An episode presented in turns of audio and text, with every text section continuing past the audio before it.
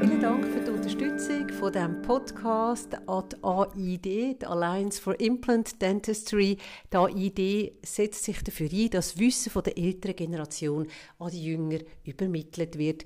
Zum Beispiel mit Fortbildungen für Zahnärztinnen und Zahntechnikerinnen gemeinsam. Mehr Infos gibt es auf der Webseite www.aid-foundation.org und wir wünschen dir jetzt ganz gute Unterhaltung beim Podcast hören.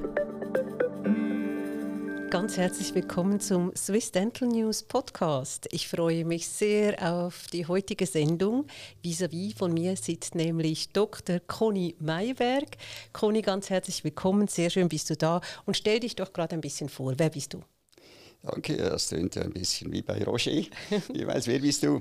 Genau. Ich bin, äh, es freut mich besonders, dass wir hier sind, weil ich bin eigentlich im Aargau aufgewachsen und kenne Lenzburg sehr äh, gut. Und äh, bin dann aber mit äh, 19 nach Zürich gezogen äh, und habe den Rest des Lebens eigentlich bis jetzt in Zürich verbracht, mehrheitlich. habe dort studiert, meine Weiterbildung äh, gemacht, Weiterbildungsprogramm war aber viel, viel unterwegs in den USA, in Europa, überall ein bisschen auch mit Kursen, die ich gegeben habe. Aber äh, mein Fuß äh, ist immer noch sehr fest in der Schweiz und vor allem in Zürich äh, verankert. Aber wie gesagt, der Aargau äh, sagt mir immer noch sehr zu. Es war gut, hier aufwachsen zu können. So ein bisschen auf dem Land. Und der Name Conny Beimerk, der sagt natürlich den meisten, sage ich jetzt mal so, die zuhören etwas. Und das ist nicht nur jetzt so, das war schon immer so. An äh, unsere erste Begegnung, magst du dich vielleicht nicht erinnern? Oder an die, die ich mich zumindest erinnere, das war vor ganz, ganz vielen Jahren und ich möchte dir das kurz erzählen. Okay, da bin ich ähm, gespannt. Ja, da habe ich noch im Radio gearbeitet und habe aber die zahntechnische Lehre noch zusätzlich gemacht. Okay. Und da hat mich ein äh, Zahntechniker-Kollege gefragt, ob ich mit ihm an eine Abendveranstaltung komme. Und ich hatte hatte sonst so viel um die Ohren und so eine volle Agenda und dann sagte er mir, weißt du, Conny Meinberg ist auch dort. Ah, ja. Und ich hatte keine Ahnung, wer du bist, aber ich dachte, wow, das muss ein Rockstar sein. okay, ja, ja, okay. ja, und das, war, das war jetzt wirklich vor äh, fast 30 Jahren, muss man sagen, oder ja, 20 plus Jahren. Ähm, da hattest du schon einen wahnsinnigen Ruf, gerade auch bei den Technikern, die haben dich immer schon geschätzt. Und äh, ich habe dich dann aus dem Weitwinkel heraus gesehen mit der roten Brille, dein Markenzeichen. okay, ja, damals schon, ja, stimmt, ja. ja dazu mal schon, ja. ja. Ähm, wie, wie ist es so weit gekommen? Wieso hat, es, wieso hat man dich überall gekannt? Ja, weiß ich eigentlich auch nicht. es ist irgendwie, es ist so gekommen. Ich meine, ich war eigentlich immer ein begeisterter, ja, Zahnarzt im Sinn von dem, dass Zahnarzt heißt Teamwork, das heißt Technik, Materialien, Menschen, Psychologie, Medizin, ist eigentlich alles drin. Und ich habe natürlich dann auf mein Netzwerk äh, gesucht, Leute, ja, Beispiel wie du, die sehr engagiert sind und entsprechend ja, einfach sich äh, konstruktiv äh, in das, unser Fachgebiet einbringen. Und äh, dann äh, hat sich das irgendwie ergeben, dass man wird dann irgendwann mal gefragt, kannst du einen Vortrag machen? Dann sagst du, ja, okay, ja, ist doch super.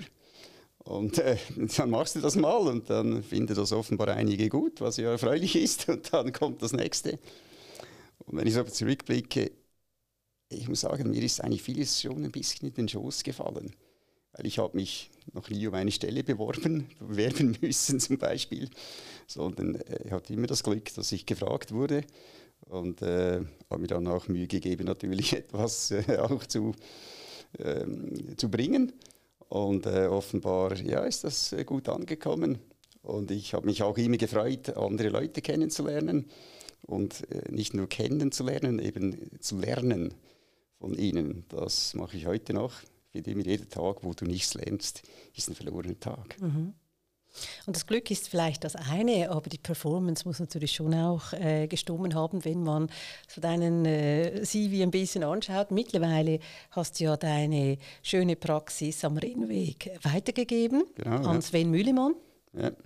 Du hast also den Bohrer gar nicht mehr selber in der Hand, jetzt, heute, oder nur noch ja. als Instruktor? Ja, ich bin immer noch als Instruktor äh, tätig, ähm, weil ich habe immer versucht, auf verschiedenen Gleisen zu fahren. Ich finde es wichtig im Leben, dass man nicht so äh, straight line vorwärts geht und meine, unser Beruf äh, bedeutet schon, wie Suli mal schön gesagt hat, Uli Grund, wir schauen das Leben lang in eine dunkle kleine Höhle hinein und muss schon ein bisschen aufpassen, dass die Welt dann äh, nur noch so groß wird, wie dieses kleine Loch da vorhanden ist. Das merkt man ja bei einigen Leuten dann schon, muss man aufpassen. Mhm. Und äh, ich habe immer versucht, äh, das Ganze weit zu halten, eben vor allem auch, indem man eben interessante Leute äh, kennenlernt, die einen weiten Blick haben und neue, auch neue Aspekte äh, plötzlich sieht, die einem helfen im Beruf selber. Mhm. Für mich war eigentlich auch Punkt der Selbstdisziplin, die man natürlich haben muss und die man auch genießen sollte, äh, immer die Musik wichtig. Und äh, ich gesehen habe dort, dass eben Talent nicht reicht, äh, sondern man muss sich das auch erarbeiten, aber das Erarbeiten soll auch Freude machen. Ich habe viele Musiker auch kennengelernt, bei denen man das gespürt hat. Oder natürlich auch Zahntechniker oder Zahnärzte, die mit Freude arbeiten. Das ist mhm. unglaublich. Mhm. Meine, wer arbeitet heute mit Freude? Ja, aber das ist das Wichtigste, weil sonst kannst du doch aufhören. Mhm. Aber auch die Freude muss man sich erarbeiten natürlich. Man muss äh, auf andere Leute zugehen können und sich öffnen und sich auch selber in Frage stellen, äh, ab und zu wieder. Und ich denke auch, sich selber nicht allzu wichtig nehmen. Ich meine auch gerade Punkt der Kompetenz ist ja schön, wenn man äh, um seine Meinung gefragt wird, aber man muss immer respektieren, dass es andere Meinungen gibt und auch Leute gibt, enorm viele Leute, die sehr hohe Kompetenzen haben, von denen man eben etwas lernen kann. Und äh, muss man immer ein bisschen äh, ja, auf geerdet bleiben, würde ich mal sagen. Also da hilft mir natürlich der Aargau wieder. genau, ja. Also man hört da den Teamplayer ganz klar raus. Und wir reden natürlich heute über Zahntechnik, Zahnmedizin, die rekonstruktive Zahnmedizin. Und das Thema der Sendung ist Bewährtes in der Zahnmedizin. Und ich denke, da sind wir jetzt privilegiert, dass wir mit dir diese Sendung machen können und ja. auf deinen immensen Erfahrungsschatz, den du in den letzten Jahren äh, zusammengetragen angesprochen hast, zurückgreifen können in diese Sendung. Ähm, Conny, erzähl mal, als du angefangen hast, wie alt warst du? Äh, also wo Eigene Praxis. Eigene Praxis, äh, da war ich 33. Da warst du 33. Ja. Und wenn du da zurückblickst, was hat sich verändert? Ja, enorm vieles. Also ich denke, nur schon in der Ausbildung ist natürlich als ich fertig am Staatsexamen war, das Gebiet entsprechend kleiner rekonstruktiv, weil wir hatten wesentlich weniger Möglichkeiten, viel weniger Materialien. Äh, es hat sich gerade so die CAD-CAM-Technik wie CEREC, äh, das war damals äh, so im Entstehen und auch im, am Ausbreiten die Technik. Adhesivtechnik kam, aber wir haben noch Amalgamfüllungen gemacht, das war eigentlich State of the Art im Seitenzahngebiet. Äh, und man musste sich da schon äh, wahnsinnig anpassen. Aber ich denke auch hier, die Philosophie muss sein, wie wenn du Ironman bist. Wenn du vorne mitschwimmst, ist es einfach. Wenn du hinten hinterher paddeln musst, dann hast du ständig ein Problem. Und meine Philosophie war es immer, du musst möglichst viel investieren, also ich meine Know-how und so weiter, Engagement, dass du immer vorne dabei bist, weil dann ist es eigentlich relativ einfach äh, und es macht auch viel mehr Spaß. Und das habe ich dann versucht, äh, das durchzuziehen, dass wir Konzepte, die, wo ich ein Potenzial sah, in der Praxis umgesetzt haben. Und zugunsten der Patienten, zugunsten von uns natürlich auch, das ist ganz klar. So stimmt es für alle. Und ich habe da auch sehr viel von den Zahntechnikern gelernt, weil eigentlich die Zahntechniker natürlich viel mehr riskieren mussten und immer noch müssen als die Zahnärzte, punkto Investment, äh, punkto Materialien, weil dort jede Wahl, äh, jeder Wechsel im Material enorme finanzielle Konsequenzen hat. Also wenn ich da neue Maschinen kaufen muss und so weiter, von denen ich nicht weiß, ja, äh, funktioniert jetzt das? Und wenn ich immer das Bestmögliche machen will, kann ich ja da schlussendlich noch nicht sagen, okay, die Maschine bringt zwar nicht das Beste, aber ich muss sie jetzt amortisieren. Da muss man schon ja, kritisch sein, auch Punkt Neuerungen. Und äh, ich habe immer dann äh, versucht, Leute in meinem Netzwerk zu finden und denen zuzuhören, zu lernen, zu sehen, was sie machen, äh, die mich dann entsprechend selber weitergebracht haben. Und ich war immer der Meinung, ich möchte nie selber der Erste sein, der was riskiert, äh, sondern mal schauen, wo äh, ist ein Potenzial und wo können wir einsteigen, aber schon mit einer gewissen Grundsicherheit Mhm. Und immer noch bei diesen ersten Paar im Ironman, oder? Also nicht hinten im Feld. Nein, nicht hinten nicht im Feld. Nicht der Erste, aber in, der, in den ersten Reihen. Genau, oder als wenn der Erste in die falsche Richtung läuft, dass mhm. du den zwei anderen dann folgen kannst, die so geht die Richtung, geht, geht so durch. Ich glaube, das ist ganz wichtig in Medizin. Da bin ich natürlich auch dankbar, dass ich da immer gute Beziehungen hatte in die Unis und immer noch habe, weil die Aufgabe der Universitäten ist es ja, neue Konzepte zu entwickeln. Aber es ist nicht die Aufgabe der Privatpraxis, dann diese äh, gleich bei den Patienten anzuwenden äh, und dann entsprechend Misserfolge äh, zu provozieren. Ich glaube, da müssen wir auch unsere Verantwortung wahrnehmen. Wir sind nicht da zum Experimentieren. Mhm. Ähm, und deshalb war es auch immer mein Ziel, äh, bei den Kursen den Leuten Dinge anzubieten äh, äh, zu zeigen äh, und zu promoten, von denen ich überzeugt war aufgrund auch der Datenlage, dass die zum Erfolg führen, wenn man sie beherrscht. Es gibt gewisse Dinge, die überhaupt nicht funktionieren und andere, die vielleicht in äh, äh, sehr speziellen Helden funktionieren. Das ist eigentlich auch nicht so ideal, weil eigentlich sollte es im Gros der Hände funktionieren, dass es uns allen zugutekommt. Also es muss immer einfach und perfekt sein. Und das war auch immer ein Anliegen, das ich sehr, sehr selber sehr gerne ausprobiert habe. Äh, dann, wie kann man etablierte Techniken noch verfeinern? Ich denke auch, ich meine, die Zahnmedizin wird ja nicht alle zwei Monate neu erfunden. Es gibt immer Leute, die das Gefühl haben, mhm. das ist falsch, das mhm. ist nie so im Leben, mhm. sondern wenn man schaut, wie lange die Technik braucht, bis ein Material auf dem wirklich etabliert ist. Ich meine, wenn ich dich frage jetzt, wie lange ging es, bis Glaskeramik etabliert war? Zehn Jahre. Genau, oder mindestens. Mhm. Mindestens ist immer noch dran, dass das Ganze verfeinert wird. Jetzt haben wir Zirkonoxid. Äh, ich meine, wie lange kennst du Zirkonoxid schon? Dünkt mich ewig. Ewig, ja, oder? Ich auch. Ja. Aber wir, jetzt haben wir langsam das, so das Gefühl, ja, äh, äh, in gewissen, für gewisse Anwendungen funktioniert es hervorragend, mhm. für andere eben immer noch nicht eigentlich, wo man auch dann Limiten erkennt vom Material und halt die Langzeitproblematik plötzlich merkt, wenn die Klebung dann doch nicht so gut hält, wie man gedacht hat und dann Frustration provoziert und so weiter. Also da müssen wir zurückhaltend sein und äh, meine, meine Ansicht war immer, dass wir eigentlich primär mal Vorhandenes perfektionieren sollten, mhm. bevor wir dann einfach ohne Vorhandenes perfektioniert haben, immer weitergehen, weil dann erreichen wir nie wirklich einen äh, standardisierten äh, hohen Level. Es geht um den hohen Level, der standardisierbar ist. Mhm. Und äh, sagen wir, dass es wie, ich fasziniert auch die Fliegerei, oder wenn man jetzt die Krisen schaut, zum Beispiel mit diesen Triebwerken, die das nicht halten, was sie sprechen und die Flieger abgestellt werden müssen. Wir brauchen Zuverlässigkeit.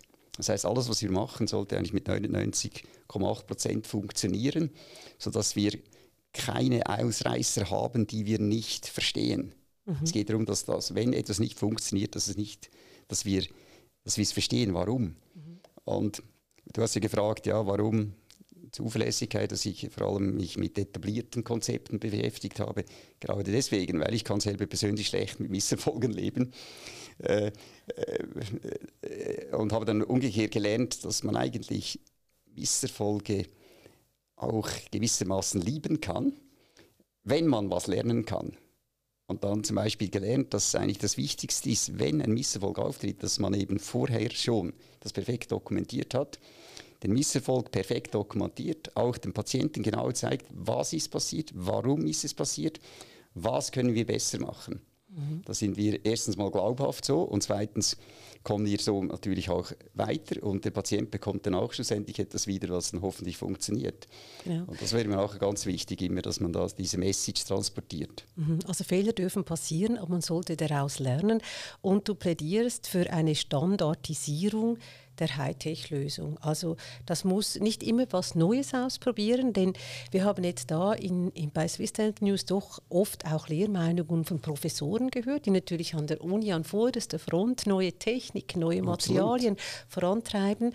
Äh, da können wir jetzt aber davon profitieren, dass du uns sagen kannst, was funktioniert und was nicht. Und da höre ich jetzt den Rat heraus, nicht jedem Trend nachrennen, sondern bewährtes Perfektionieren. Ist das jetzt so in der Nutshell zusammengefasst? Ja, absolut richtig. Weil ich meine, ich finde es faszinierend, natürlich sich mit neuen äh, Materialien ähm, äh, zu konfrontieren. Äh, aber es ist ein Unterschied, ob ich mich da jetzt einfach mal informiere oder ob ich das gleich anwende in der Praxis. Und ich glaube, da müssen wir sicher äh, sehr vorsichtig sein. Ich war, ja genügend lange an der Uni, wir haben Studien gemacht, einiges auch publiziert, gerade ein kleines Büchlein noch gemacht, im Prinzip, um etwas äh, die Erfahrungen weitergeben zu können, die wir gemacht haben mit verschiedenen Konzepten. Aber eben, an der Uni ist natürlich klar, wir waren, auch ich war da wesentlich jünger, hatte weniger Erfahrung und wir haben natürlich dann versucht, die Erfahrung mit Studien zu kompensieren äh, oder zu, äh, sagen wir, zu komplementieren. Und das finde ich auch sehr wichtig natürlich. Aber man muss immer anmerken, meine, wenn ich eine Studie mache und sage, fünf Jahresresultate, ja, was ist das? Das ist eigentlich nichts. Wenn ich jetzt zurückschaue, 20 Jahre sind so schnell vorbei. Das ist wahrscheinlich bei dir auch mhm. so. Und wenn du selber von einer Therapie betroffen bist, also du hast irgendeine Prothese irgendwo oder einen Leistenbruch reparieren lassen und hast dir da was einbauen lassen müssen und dann fünf Jahre später kommt es zum Misserfolg, dann ist das für dich natürlich selber eine völlig andere Zeit, als wenn du abstrakt vor dem Bildschirm sitzt und siehst fünf Jahre, ja genial, 85% äh, Erfolg. Ich muss sagen, das ist eigentlich katastrophal. Aber wir haben nicht die Möglichkeit, an den Universitäten äh, solche Studien über 20 Jahre zu machen. Das ist einfach aus verschiedenen Gründen sehr, sehr schwierig. Deshalb ist absolut kein Vorwurf, dass es nicht gibt. Aber es ist Ermutigung, dass eben die Privatzahnärzte und die äh, privat tätigen Techniker zum Beispiel auch, dass man diese Erfahrungen austauschen kann, die seriös analysiert und zusammen dann äh, schaut, wie können wir das verbessern. Also ich meine zusammen im Netzwerk, zusammen mit den Universitäten, mit den Lehrpersonen dort das diskutieren kann. Mhm. Ja, weil wir sind ja alles Risikoträger, oder? Es ist ja nicht wie bei einem Architekten, wenn was nicht funktioniert und die Küche nicht gefällt, dann immer eine neue Küche, sondern es ist ein Patient, oder? Der dann äh, vielleicht einen Folgeschaden hat. Also muss Absolut. man schon auch noch berücksichtigen. Ähm, wenn, du jetzt, wenn du jetzt sagst, eben es gibt fünf Jahre, das ist ja meistens der Zeitraum, in dem äh, solche Studien angegeben werden, ähm, in der Praxis schaust auf 20 Jahre. Du hast eine Patientin, die ist 30 Jahre bei dir in der Praxis, da hast du natürlich ganz andere Parameter. Was hat für dich funktioniert? Weil manchmal, und bitte ähm, korrigiere mich, wenn das nicht so ist, manchmal dünkt mich, je nach Uni gibt es ganz andere äh, Philosophien oder Lehrmeinungen die Fliegebrücke bei der einen Uni super, absolut, und bei der anderen äh, Uni nein, auf keinen Fall eine Fliegebrücke. Also ist das jetzt eine subjektive Wahrnehmung oder hattest du auch schon den Eindruck, dass man da je nachdem, in welchem Umfeld man sich bewegt, eine andere Meinung oder Lehrmeinung vertritt?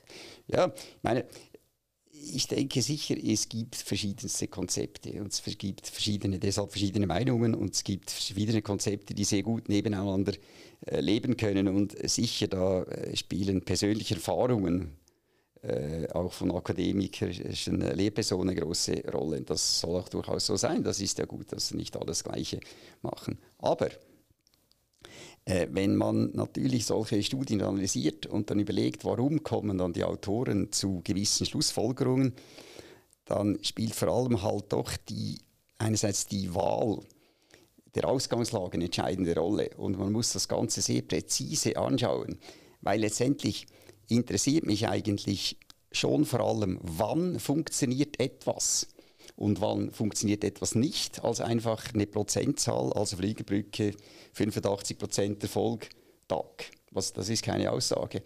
Sondern wir wollen herausfinden, für welche Patientinnen und Patienten ist eine Fliegerbrücke eine sinnvolle Lösung. Und das ist halt meistens etwas komplexer als eine Studie, wo ich nicht alle Parameter so berücksichtigen kann, äh, um dann zu einer äh, verdaubaren Aussage äh, zu kommen. Mhm. Also meine, entweder mache ich dann sehr generalisierte Aussagen, äh, die halt radikal sind, oder ich sage mir, ja, eine Fliegebrücke, die funktioniert vielleicht schon nicht immer.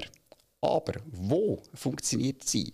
Und ich denke, als Kliniker, als Techniker, Technikerin müssen wir auch etwas das Flair, das Sensorium entwickeln, was funktionieren kann. Und ich glaube, wenn wir technische Entwicklungen anschauen, und zwar sagen wir jetzt gerade wieder Entwicklung von äh, Flugzeugen zum Beispiel, Transport, eminent wichtig heute für Globalisierung, undenkbar, dass es etwas nicht gibt. Die Leute, die das entwickelt haben, die hatten ein Gefühl. Weil du kannst unmöglich alles mit Studien so testen, wie wenn wir das so machen würden wie die Zahnmedizin, dann würden wir immer noch am Boden herumkriechen, mhm, wahrscheinlich. Mhm. Weil man musste ein Gefühl haben, was funktionieren kann. Ich glaube, das ist auch ganz wichtig, dass wenn wir Erfahrung haben, dass wir diesem Gefühl auch etwas vertrauen. Und ich persönlich hatte doch das Gefühl, dass Leute, die erfolgreiche Mediziner sind, die haben sehr viel Intuition. Leute, die erfolgreiche Ingenieure sind, haben sehr viel Intuition, damit sie von Anfang mal richtig liegen, was funktionieren könnte. natürlich kannst du jetzt sagen, als Agent Provokateur, ja okay, jetzt mache ich mal absichtlich etwas, was jeder sagen würde, das ist ein völliger Blödsinn. Und am Schluss kommt vielleicht doch was Gutes raus. Mhm. Das ist nicht verboten. Aber äh, man muss sich dann in der Medizin schon überlegen, also wer trägt das Risiko? Mhm. Und ich sage ein kleines Beispiel. Man hat jahrelang versucht, Implantate mit Zähnen zu verbinden. Und muss eigentlich letztendlich doch zugeben, dass das in den meisten Fällen nicht funktioniert. Mhm. Das also, ist jetzt aber nicht der Flieger am Implantat. Nein. Das ist, du meinst einen, einen eigenen Zahn mit dem Implantat Genau, verbunden. dass man Zahnimplantat getragene Rekonstruktionen Siehst du, das macht. ist gar nicht bis zu mir gekommen. Ah, okay. Das war ein spannendes Thema. Ja. Mhm. Oder, du musst dann weniger Implantate setzen. Du ja. einfach eine, machst eine Brücke, einpfeilen, Implantate, okay. einpfeilen Zahn. Da ja. müssen wir klar konstatieren, ähm, und dazu stehe ich, dass das nicht funktioniert. Das okay. ist höchst gradig unzuverlässig. Ja. Und es mhm. macht auch Sinn, warum das so ist. Biomechanisches Problem eigentlich, ja. biologisch biomechanisches Problem. Deshalb würde ich dort zum Beispiel sagen, es macht wenig Sinn, äh, eine neue Studie nochmal zu machen, weil man eigentlich damit Patienten verheizt. Das mhm. ist, würde ich brutal sagen, unethisch. Obwohl es immer wieder Anläufe gibt, ich bin ja noch Reviewer für zahlreiche Journals, mhm. es sind immer wieder Anläufe, wo ich mich dann frage, warum haben die äh, Research, das ist überhaupt angepackt. Das ist aussichtslos eigentlich. Irgendwann mal muss man dann aufhören und sich überlegen, ja, ich, da muss ich völlig anders überhaupt heran, äh, herangehen. Mhm. Äh, auch da eben spielt so eine ethische Überlegung dann auch etwas eine Rolle, eben wie experimentierende Praxis, das ist verboten. Mhm. Und nochmal schnell auf die, die Fliegerbrecke zurück und vielleicht auf die Hörerinnen und Hörer äh, der Sendung, die jetzt nicht äh, aus der Zahnmedizin oder der Zahntechnik kommen. Die Fliegebrücke hat eigentlich den Zweck, ein Implantat zum Beispiel oder eine Krone zu ersetzen, eine wurzelbehandelte Krone, indem sie eine Lücke füllt. Also der Flieger ist dann eigentlich das Implantat. Oder? Und wenn wir jetzt mal an die jüngeren Kolleginnen und Kollegen wieder vom, vom Fach äh, uns adressieren, wann funktioniert denn deiner Meinung nach eine Fliegebrücke? Weil es ist ja doch eine elegante Lösung, äh, wenn die Alternative dann ein Implantat ist, das doch sehr invasiver ist und vielleicht auch ein bisschen teurer, je nachdem. Ähm, wann funktioniert eine Fliegebrücke und wie? Sagst du uns das da? Gerne. Also grundsätzlich mal müssen wir unterscheiden Seiten- und Frontzahngebiet. Im Frontzahngebiet ist grundsätzlich ist immer besser, weil dort kauen wir nicht. Äh, das heißt, es sind ganz andere Kräfte. Also da funktionieren vor allem äh, Schneidezähne äh, hervorragend als Flieger, sei es nun als Adhesivbrücke, als konventioneller Pfeiler oder als Implantat getragene Konstruktion, kein Problem. Im Unterkiefer kann man auch die unteren Frontzähne, egal ob ein Zweier oder ein Einer ist, hervorragend, ersetzen.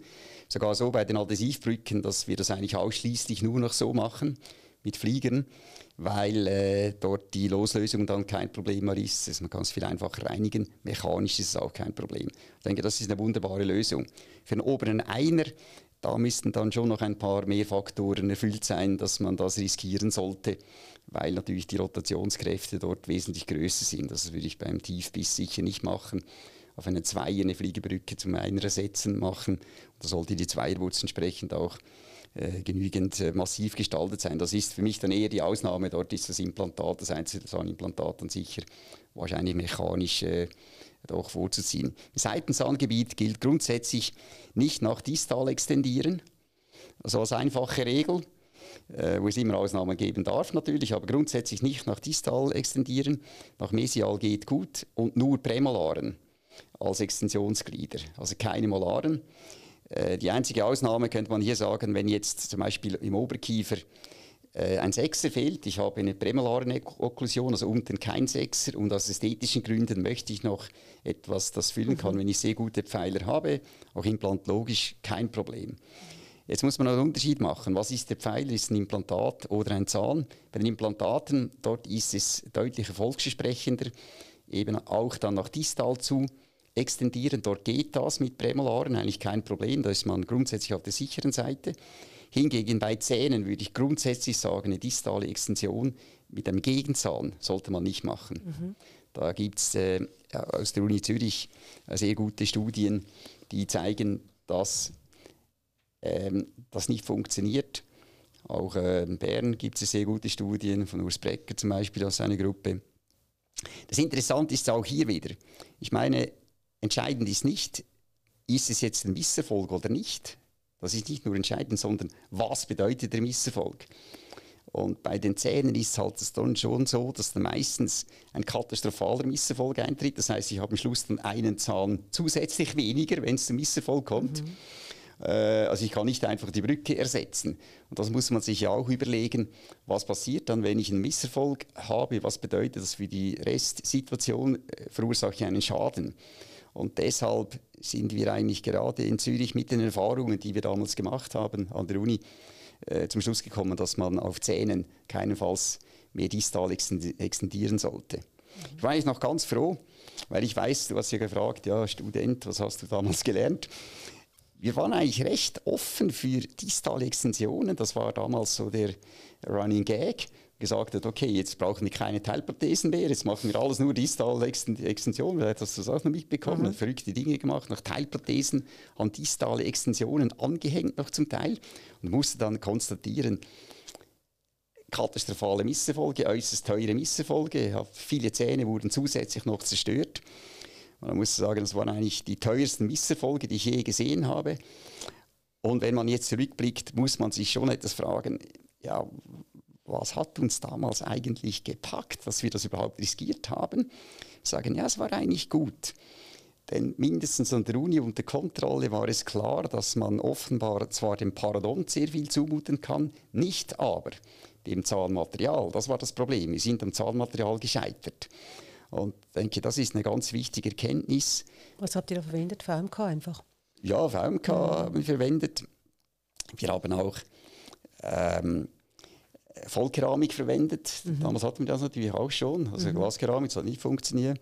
Äh, aber auch andere Hochleistungskeramiken, Oxidkeramiken, auch mhm. Äh, viele technische Misserfolge, also Frakturen und weiter. Vor allem war das Frakturproblem der Rekonstruktion weniger das Problem, aber schlussendlich, wenn das nicht gebrochen ist, mhm, ist einfach der dann der Pfeilezahn gebrochen. Und da musste man dann realisieren, dass halt das Zahnmaterial letztendlich am besten natürliche Belastungen erträgt.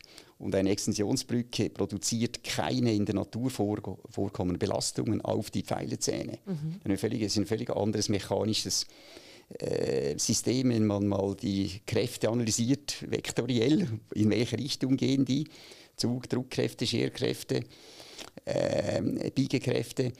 Äh, das hat sich dann gezeigt, dass man dem Zahnmaterial das nicht zumuten kann. Und das hat mich eigentlich auch geprägt, dass wir dann doch zurückbuchstabieren mussten und sagen mussten, okay, das Parodonte trägt vieles, aber das Zahnmaterial eben nicht. Und das hat uns dann auch zu eben sehr äh, minimalistischen Präparationskonzepten gebracht, dass man möglichst wenig präpariert. Man gemerkt hat, okay, minimal invasive Techniken sind der Schlüssel zum Erfolg. Für mich auch eine ganz wichtige Kenntnis, abgeleitet von diesen Misserfolgen, wo wir zum Beispiel um Adhesivprothetik mal zu erwähnen, mit Adhesivprothetik wesentlich weniger Probleme hatten mit diesen Extensionen, haben wir auch gemacht. Nur, das war extrem schwierig zu präparieren. Also mit Metallgerüsten, man musste dann äh, Parallelisierungspreps verwenden, um diese feinen, mikrofeinen Rillenanlagen zu präparieren. Die Technik musste sehr genau sein. Das hat, solche Brücken haben 25, 30 Jahre funktioniert, mhm. aber immer noch einige im Mund drin so. Aber die meisten Leute haben das eigentlich nicht umsetzen können. Das hat das ganze Therapiekonzept damals mit diesen Mikropräparationen, Metalladhesivbrücken, hat dann einen schlechten Ruf bekommen, leider, weil es nicht umsetzbar war für die meisten. Mhm. Ähm, das ist ja das, was du am Anfang gesagt genau. hast. Die Lösung muss anwendbar sein, oder? Genau. Genau, das war das große Handicap äh, dort eigentlich. Das haben wir jetzt heute eigentlich gelöst, ja mit diesen zweiflügeligen mhm, mhm. Adhesivbrücken mhm. in der Front, die hervorragend funktionieren, die doch deutlich einfacher in der Vorbereitung sind. Zum Kleben ist es immer noch äh, sehr anspruchsvoll, ganz klar sagen. Mhm. Das ist klar. Und wenn du da so erzählst, eben von äh, noch mit, mit Teilprothesen angegliedert etc., also früher dünkt es mich einfach, war es vielleicht anspruchsvoller, oder? Es gab mehr auch rekon auf rekonstruktiver Seite zu tun als heute. Wenn du jetzt, du bist ja immer äh, nah mit Techniker im Teamwork gewesen, wenn du jetzt heute die, die technische Arbeit siehst, ähm, ist die anders geworden? Ich denke, völlig anders. Meine, einerseits ist eigentlich im allgemeinen Praxis der Fall mit Totalrekonstruktionen, also mhm. totale Brücken, aber Gibt's hier auch, das mehr, ist out. Ja.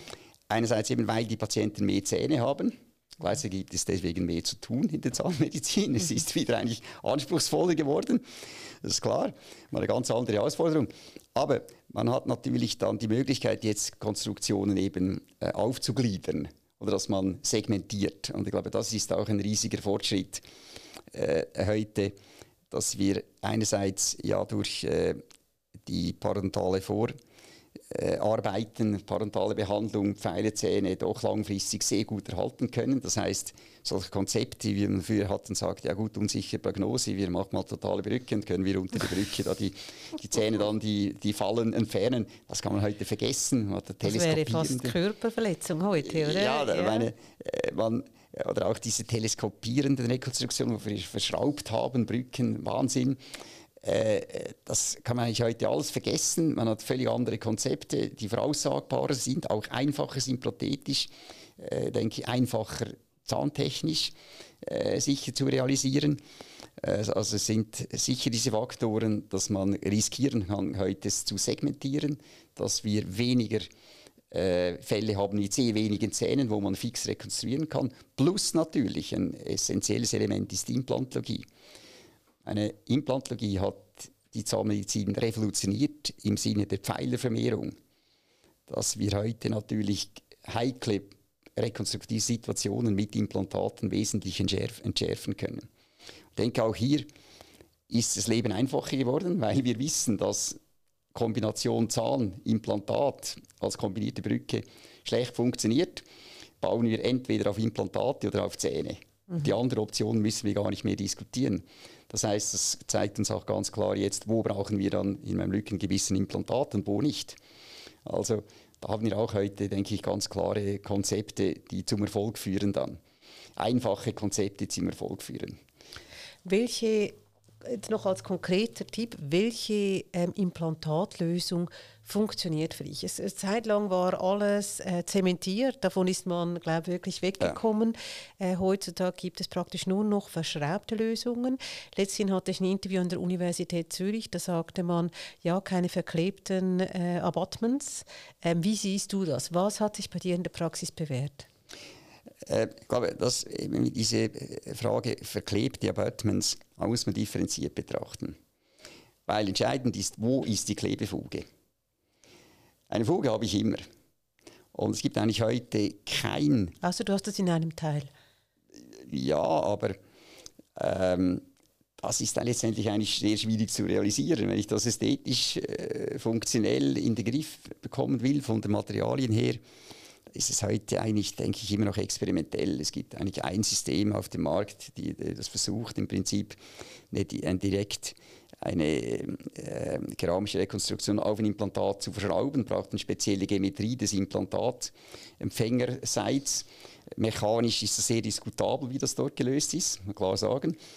Äh, wir wissen auch nicht, dann nach 20 Jahren, wenn äh, wir ein gewisses Fretting haben, ob dann überhaupt die Implantatauflage im Implantatteil selber noch verwendbar ist wieder, mhm. weil man kann das nicht auswechseln, das ist, da muss man das Implantaten rausnehmen. Das ist eigentlich ungelöst, die Frage, weil es, meine, da muss ich klar sagen, es ist etwas naiv, äh, äh, da einfach so zu machen und sagen, okay, ja, wir wissen es nicht, sondern wir wissen eigentlich, was dort passiert. Ja. Wenn zum Beispiel eine Schlaubenlockerung kommt, dann trotzdem und dann muss ich das Implantat rausnehmen. Und die Implantate heute, die sind natürlich, weil wir immer älter werden, sind jetzt 30, 40, 50 Jahre drin, haben wir auch solche Fälle. Ja. War ich immer froh, wenn der Teil, der auswechselbar ist, eben nicht im Mund verbleiben äh, muss, respektive den ich dann nicht auswechseln kann. Und deshalb ist für mich ein entscheidender Punkt nur, wo ist die Fuge und welche Qualität hat die Fuge. Und da ist der Trend ja ganz klar Richtung sogenanntes Hybriddesign. Mhm. Ähm, das muss man vielleicht etwas absetzen zum Begriff ähm, Soft-Tissue-Level-Implantat. Weil eigentlich das Hybriddesign meint ein Soft-Tissue-Level-Implantat in dem Sinn, dass die erste Fuge im Weichgewebe drin liegt und nicht auf oder unter Knochenhöhe. Mhm. Und die Probleme, die wir eigentlich sehen mit diesen Zementfugen, sind immer dann, wenn man zum Beispiel ähm, äh, äh, Implantate sehr tiefen Knochen versenkt und nimmt dann ein kurzes Abutment und zementiert dann äh, im Labor dann irgendeine Krone drauf, äh, wo dann die Fuge irgendwie 4 mm unter dem Zahnfleisch liegt. Und da muss man da schlussendlich nicht erstaunt sein, dass man da eine gewisse Reaktion sieht. Mhm. Aber das ist heute auch gut untersucht. Wir wissen äh, genau, welche Dimensionen in einem solchen Fall eingehalten werden müssen, also vom Abutment, wenn man ein Bone-Level-Implantat-Typ braucht und eben nicht ein Soft-Tissue-Level, was heute eindeutig die Zukunft ist und vorzuziehen ist. Das ist biologisch ganz klar, technisch auch. Ähm, aber wenn wir die Regel befolgen, dann muss ich klar sagen, in der Praxis, wenn ich sehe, was wir in den letzten 20, 25 Jahren gemacht haben, ist es überhaupt kein Problem. Der Vorteil ja der heute ausschließlich verschraubten Lösungen ist, dass man im Labor das hochqualitativ diese Fuge ausarbeiten kann und durch entsprechende Wahl der Komponenten die auch vertikal auf dem richtigen Niveau platzieren kann. Und es ist ja diese Zementierung verschraubt auch nichts Neues. Das haben wir bereits vor 30 Jahren gemacht, damals mit dem Hatti-System. Mhm. Äh, etwas in Abwandlung vom Original. Damals hatten wir auch bereits Metallbasen. Wir hatten verklebbare Kronen. Äh, Nobel hatte das Ganze mit dem Zero One zum Beispiel, wo man auch entsprechend lange Zero One-Teile brauchen musste. Mhm. hatte damit sozusagen eigentlich eine Art Hybrid-Implantatsystem, was heute wieder modern ist, mhm. äh, mit einer langen Titanbasis zusätzlich noch. Das hat biologisch hervorragend funktioniert. Also das ist eigentlich nicht grundsätzlich so etwas Neues und ich würde das auch nicht als äh, biologisch jetzt kritisch beurteilen. Entscheidend ist halt auch wieder, dass die Qualität stimmt. Und äh, ich meine, wenn ich sehe, was heute die Zahntechnik kann, auch gerade mit CAD-CAM-Technologie, die Teile passen hervorragend. Man kann das im Labor ausarbeiten hervorragend mit entsprechenden Composites, die polierbar sind. Äh, das ist eine völlig andere Welt. Mhm. Als früher, meine, im Mund zementieren ist eine Katastrophe, ja. muss man ganz klar sagen. Also die, wenn man solche Kronen dann mal rausschraubt mhm. und das dann kann, ja. äh, alte Kronen, die man früher mal zementiert hat, kann dann doch bohrt ein Loch zum Schraubenzugangskanal, nimmt es mal raus und sagt mal, was man damals gemacht hat. Man sagt, eine Katastrophe, muss man nicht überlegen, nicht erstaunt sein, dass es Mukositis gibt und so weiter. Das ist ja klar. Aber das, das ist heute eine andere Welt. Mhm. Aber es befreit uns natürlich nicht vom Anspruch der Präzision. Denn wenn ich das noch nachschieben kann, also vielfach ist man doch dann ein bisschen enttäuscht, eigentlich wie wenig das Potenzial von CAD-CAM punkto Präzision der Randpassung ausgenutzt wird weil halt trotzdem von deiner Seite her sehr viel Handarbeit noch gefragt ist, die Teile aufzupassen, nachdem man sie mal sauber auf dem Computer designt hat. Aber das Ganze aufzupassen, das braucht halt doch noch sehr viel Handarbeit. Und hast du sehr wahrscheinlich nirgends im Tarif, oder? Ja, das, das Aufpassen der, der CAD-CAM-Teile. Siehst du, siehst du den Beruf Zahntechnik in Zukunft? Wie siehst du ihn aus Seite des Klinikers? Ja, Noch eine kurze Einschätzung zum Schluss. Ähm, das ist ein ganz wichtiger Punkt, denke ich. Denn so wie es läuft im Moment, denke ich, äh, fahren wir in ziemlich stürmische Gewässer hinein, weil es droht, dass wir keine Zahntechnikerinnen und Zahntechniker mehr haben, die einen Einzelzahn machen können. Denn äh, das müssen wir immer noch zugeben, das ist das absolut anspruchsvollste. Man muss sehr viel üben damit. Und wenn wir das vernachlässigen, das Gefühl haben, wir können das alles in der Praxis direkt machen, äh, dann äh, werden wir das Qualitätsziel verfehlen. Weil ich sehe da deutlich einen Niveauabfall. Also, meine, ich kann alles fotografieren, aber die Realität, äh, die eben nicht geschönt ist, die ist eine andere. Und ich denke, wir sind immer noch, oder wir fahren am besten, wenn wir eben die Technik einbinden in die gesamte Zahnmedizin. Es ist ein Teil der Zahnmedizin, ist genauso wichtig, das 50 Prozent. Und ich würde ja äh, die Jungen auch ermuntern, den Beruf des Zahntechnikers anzugehen, denn es ist faszinierend heute, weil wir diese ganzen CAD-CAM-Techniken haben, also die Digitalisierung dort, äh, kann man halt noch erleben, die erleichtert auch das ganze Leben, es macht es viel spannender. Gleichzeitig aber ist halt trotzdem sehr viel Handarbeit angesagt, wenn wir die Qualitätsziele erreichen wollen. Und das ist ja nicht zahntechnisch spezifisch. Also man kann mal schauen, zum Beispiel bei Rolex Uhren. Das ist auch, finde ich, immer ein gutes Beispiel, weil es ist nicht billig, es ist aber auch nicht wirklich super teuer im Vergleich zu anderen. Ist leider Marken. auch nicht der Sponsor der Sendung. Äh, klar, das wäre sehr schön. Also, liebe Rolex-Leute, sponsor genau. das. Wir machen genau. jetzt ein bisschen Reklame für euch. Genau.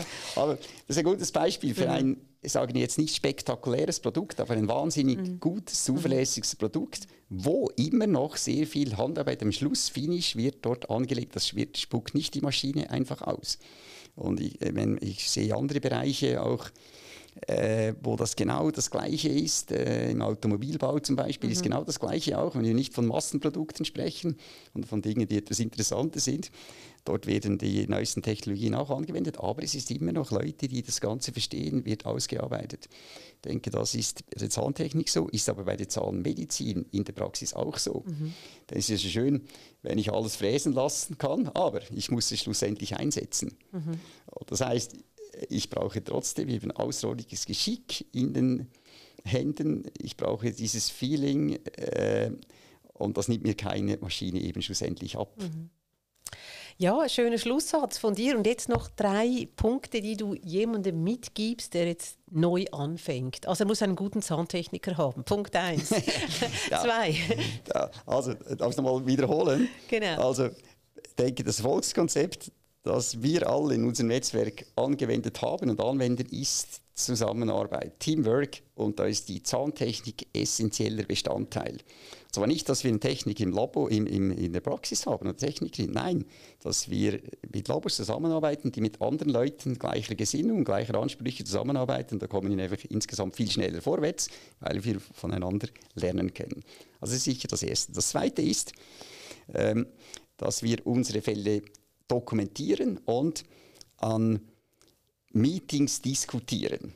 Und ich muss da immer allen sagen, es gibt zwei verschiedene Ausgangslagen. Entweder dies, äh, dokumentiere ich meine Fälle, ich schaue mir meine Fotos an, dann weiß ich, was ich mache. Wenn ich es nicht mache, weiß ich nicht, was ich mache. Das ist eine andere Kategorie. Da, sind, da ist man dann halt einfach außen vor. Aber wir haben ja äh, jetzt in letzter Zeit also wunderschöne äh, Meetings äh, zusammen mit einigen Kollegen im Zusammenhang mit der AID, diese Mentoren-Meetings. Das ist fantastisch, wo alle Kolleginnen und Kollegen Fälle zeigen, inklusive Zahntechnik. Wir diskutieren das, und zwar die eigenen Fälle. Und wir werden eigentlich fast nie fertig, weil es so viele Fälle gibt. Die Leute haben gemerkt, das ist super interessant. Das ist eben das Schöne dann äh, daran. Man lernt an den eigenen Fällen viel mehr als wenn man einfach in den Kongress reinsitzt. Deshalb meine zweite Aufforderung, Leute, dokumentiert eure Fälle, äh, analysiert es, sitzt zusammen, diskutiert es zusammen, präsentiert es. Weil wenn ihr selber präsentiert, lernt ihr viel mehr, als wenn ihr nur hin äh, sitzt und zuhört und, und, denkt, ja gut, das habe ich schon längstens begriffen. Mhm. Äh, das, dann ist es langweilig. Und das Dritte ist natürlich, dass man sich eine gute Weiterbildung in einem etablierten Programm gönnt. Das kann an der Uni sein, es kann aber auch äh, die, diese diversen Angebote sein, die von privater oder von Uniseite angeboten werden, für einen Weiterbildungstitel zu machen, ein Curriculum zu machen in Implantologie oder in rekonstruktive Zahnmedizin. Entscheidend, dass man das macht, das macht einfach viel mehr Spaß und es öffnet die Türen zu neuen Netzwerken. Ohne das gibt es einfach wesentlich weniger offene Türen und es macht dann wesentlich weniger Spaß. Da sind wir gerade wieder. Schau mal, wie schön sich der Kreis schließt, weil wir haben mit dem Netzwerken angefangen und wir, du hast mit einem Satz angefangen, in dem du gesagt hast, du lernst jeden Tag immer noch gerne dazu. So ist es. Genau. Hey, vielen herzlichen Dank Sehr für gern. diese spannenden Einblicke aus dem Praxisalltag, aus dem erfolgreichen Praxisalltag, den du hattest und jetzt mit dem Weiterbildungsprogramm natürlich auch weitergibst. Ähm, danke vielmals, Conny Meinberg. Danke vielmals, danke dir, Marion, war ein Vergnügen. Danke.